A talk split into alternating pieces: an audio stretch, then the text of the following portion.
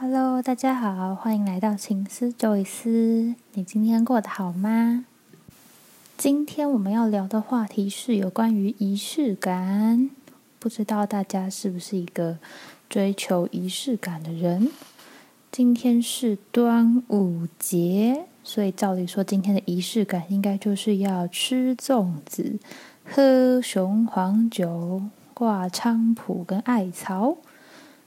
这其实对我来说就是某一种程度的仪式感了。其实，仪式感这个题目是一个我的好朋友他提供给我的。他问我说：“我是不是一个有仪式感的人？”然后，其实我想了蛮久，也想了蛮多天的。我的答案是：我觉得我是一个有仪式感的人，但是那是因为我本来就有养成这些习惯。我不是因为追求仪式感而去做这件事情，是它刚刚好就是我生命中我平常生活中就会做的事。例如说，我睡前可能都会一小时，我的荧幕就会变成黄色的界面，就是有那个睡前模式。然后我可能睡觉之前都会习惯擦护唇膏。擦乳液，对我来说，这就是一种仪式感。我觉得可能是因为我把生活过得蛮规律的，就是我很多事情都有一定的节奏跟一定的步调，所以对我来说，仪式感就是若有似无的存在在我的生活中。我并不一定会特别的去强调仪式感这件事情，甚至呢，我是一个如果我想要吃粽子。那哪一天不是端午节呢？的这种人，所以我想要回答的是关于仪式感这件事情。我个人觉得，它就跟习惯成自然是很像的。我在网络上面查到跟仪式感有关的文章，是首先是二零一六年在大陆的网站上面有看到有人在讨论仪式感，然后台湾这边其实你如果去查。仪式感来由的话，你不太会看到相关的文章，而且甚至是二零二零到二零二一年这一段期间，才比较有很多的网络行销文案会提到仪式感。其实，在我的想法里面，仪式感就跟习惯是很像的，就是有点像是花二十一天养成一个习惯，跟花二十一天培养一个仪式感，他们的。概念是可以相通的，虽然说我并没有很强而有力的证据去证明这两件事情就是一样的，但是也欢迎大家可以跟我分享仪式感跟生活习惯对你来说有什么的不一样呢？其实，或许大家也可以想想看，你每天的 daily routine，说不定有某一些小细节，就是你生活中的仪式感。仪式感是。并没有那么需要被刻意营造的仪式感，也可以是你生活中的一个不经意的小习惯。对你来说，其实也有可能是一种仪式。那再来呢？我们要聊聊的是关于收纳还有断舍离。我觉得在培养仪式感的时候呢，很重要的一点就是断舍离跟收纳。其实我之前有看过一个日本的节目，他们就是在帮人家改造家庭生活环境，还有帮助你收纳的。他们那个节目最后得出的结论就是，不管你家里有再多的置物空间，你不改变你收纳的习惯的话，你是没有办法去克服或是去解决你家中很凌乱的这个问题。最好的方法就是从断舍离开始做起。那我觉得我是一个买东西还算节制的人，虽然说我可能会有很多东西想要买，但是我都会先把它写在单子上面，然后可能一放就会是一年多，因为它不是一个我立即需要的东西。像我最近刚买了一台吹风机，然后这个吹风机其实我看很久了，我大概看，我想一下，大概有三年，我大概是二零一八年的时候就很想要买，然后它都已经从。很前面的，不知道一代、二代、三代出到现在好后面的好几代，但是我一直都没有买，是因为我觉得，嗯，不是因为我负担不起，是因为我的吹风机还堪用。然后吹风机对我来说，它就比较偏向是一个能够把头发吹干就好的东西。此外，其实我也有又问过一些我去的美发店的美发师的设计师，问他们说：“诶，设计师，你觉得买？”高阶的吹风机有没有必要？然后他们就会跟我说，如果你是在发廊的话，那当然很有必要，因为风要大，你吹客人才会快，而且你要做造型。可是如果你是自己用的话，他们有些本身也都没有用到发廊等级的吹风机，所以我就一直觉得，哦，好，那没关系，可能我就做好护发，然后做好保养，那该吹干就要吹干。就这样子应该就够了，我并不需要再去立即的购入一台我想要的吹风机，又或者是说，像我买鞋子的话，我可能球鞋平常都是有三双在轮替，因为我是一个大部分的出门时间都穿球鞋的人。那这三双里面，如果我要买新的一双，像我最喜欢的就是，这应该可以讲，我最喜欢的就是 Nike 的 Pegasus 系列。然后 Pegasus 它从三十三代还是三十四代的时候我开始买的，所以它只要出新的一代，可能我三十三、三十四、三十五各有买一双。然后我要买三十六的时候，三十三通常就已经被磨平了，我就会，而且我有分，比如说我今天要去跑，嗯，一般的马路就跑人行道，我就会穿可能比较呃旧的跑鞋，或是我就会选择性的去。汰换我的鞋子，让我的鞋子处于一个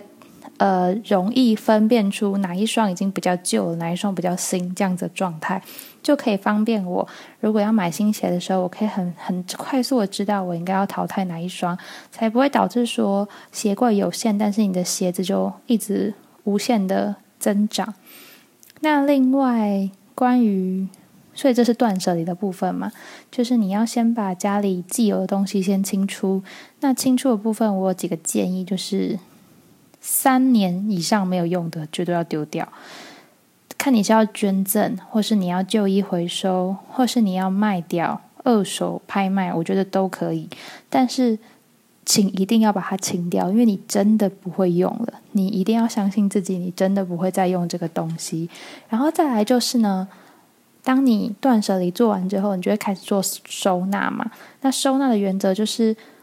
你要把你常用的东西放在一个离你比较近的地方，或是你习惯的地方。像是我的吹风机，我都是收在衣柜里面，因为我的租屋处没有一个地方可以让我好好的放吹风机，而且我又怕吹风机会摔倒。尤其是我现在新买了一台吹风机，所以我就会把它放在我的衣服。折叠的最上面，这样我就方便我每天拿。然后衣服又是棉质的，所以你再放回去，你就不会怕刮伤。这就有点像是养成一个好的生活习惯，就像我的仪式感。我的仪式感就是洗完头之后，我就会走到衣柜，然后打开衣柜，拿起我的吹风机，然后插电，再来就吹头发，再把它收好，然后放回去。所以我觉得其实。仪式感没有大家想象中的难做到，或者是说我今天要打扮或是穿搭的很漂亮，我才能够做仪式感这件事情。我觉得不是这样的。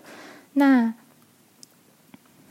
聊完仪式感之后，我们就可以聊一下关于生活自律这件事情。我觉得生活自律是来自于你有一个理想的生活模式。比如说，你的想象中，你想要住在什么样的环境，然后你想要拥有什么样的生活品质，什么样的生活态样，其实都是可以靠你自己的努力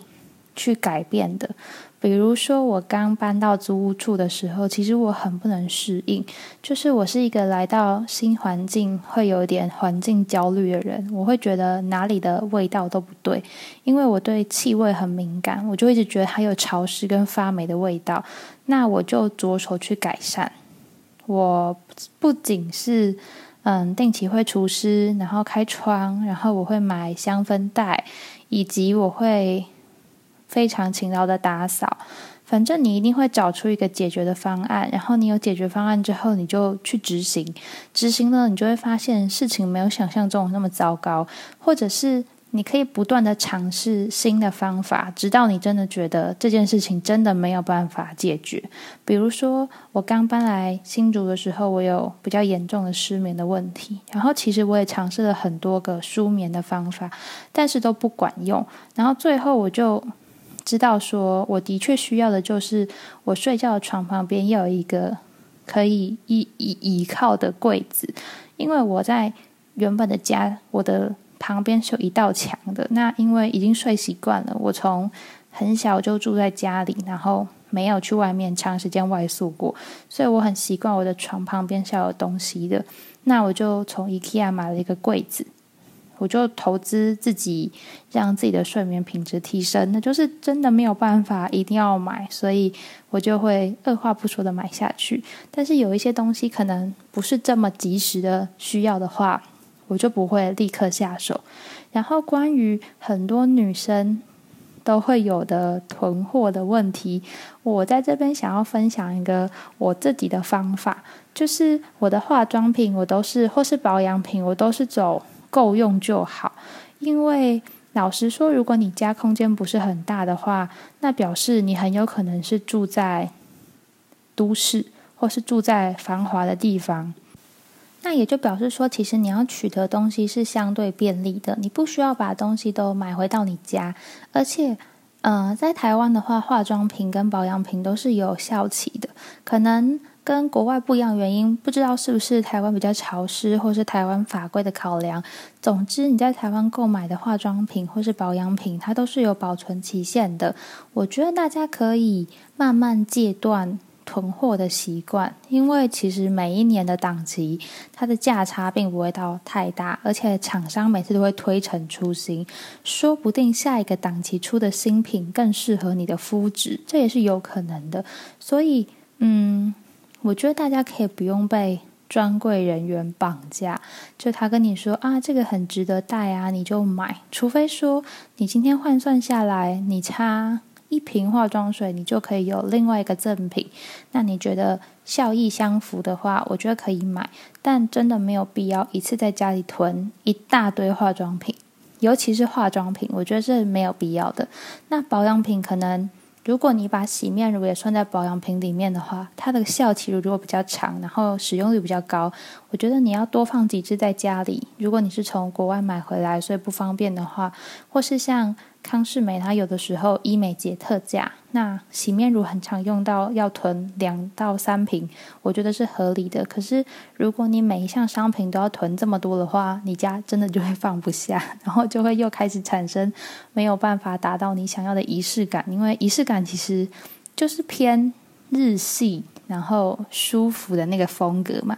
或是偏欧美简约风，那这些风格它其实靠的都是东西很少才能营造出那个风格，就有点像是饭店或是样品屋，所以你就可以发现说，其实东西越少是越容易营造出那个氛围的。相信大家应该开始有一点脑中有画面或想象了吧？那今天就到这边喽，希望你今天都过得很好，晚安。